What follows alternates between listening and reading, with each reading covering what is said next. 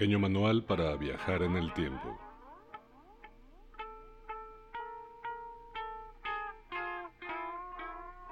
Capítulo 11.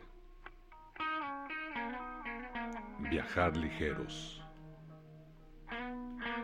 Dicen los que saben de viajes que lleves una toalla o un pañuelo, algo con lo que te puedas cubrir del sol y el viento, con lo que puedas amarrar, que sirva para guardar, que te ayude a curarte y secarte, que también sirva para hacer café que te permita tomar lo caliente y lo vivo con delicadeza.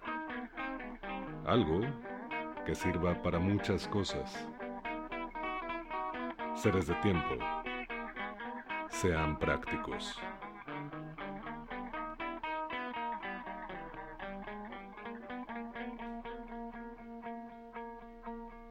Capítulo 12.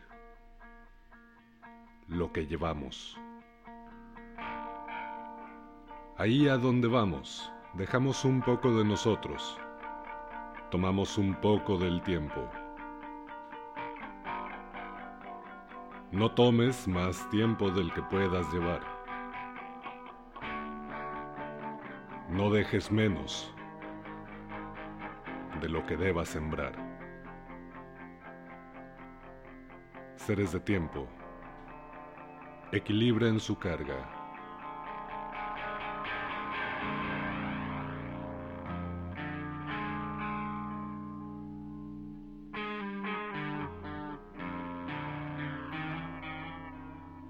Capítulo 13 Ya lo decía Cortázar, llevar un reloj es exponer nuestro ínfimo ser a las derivas de la existencia. El reloj es un ancla para los viajeros. Limita lo posible a una sola y tajante realidad. ¡Tic! Tac. Seres de tiempo, despréndanse.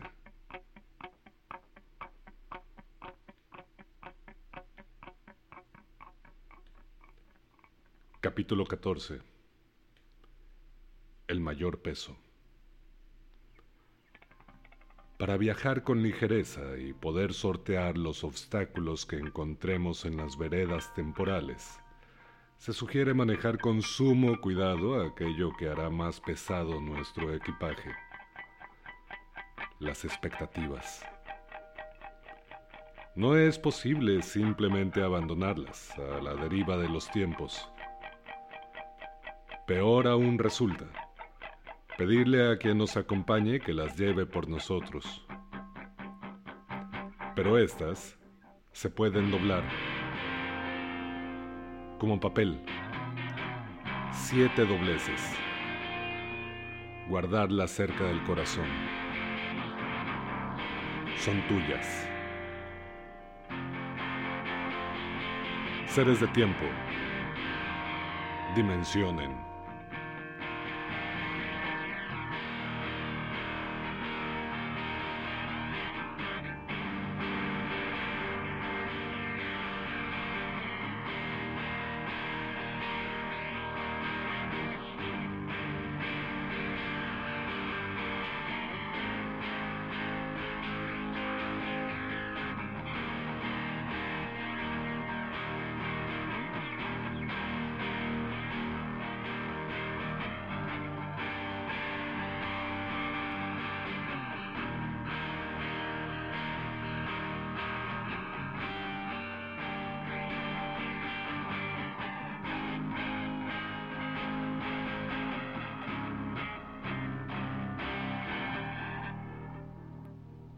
Interludio. Antes de emprender los viajes, una cosa más.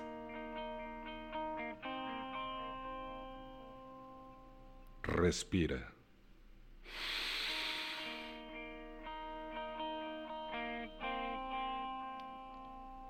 Abandónate.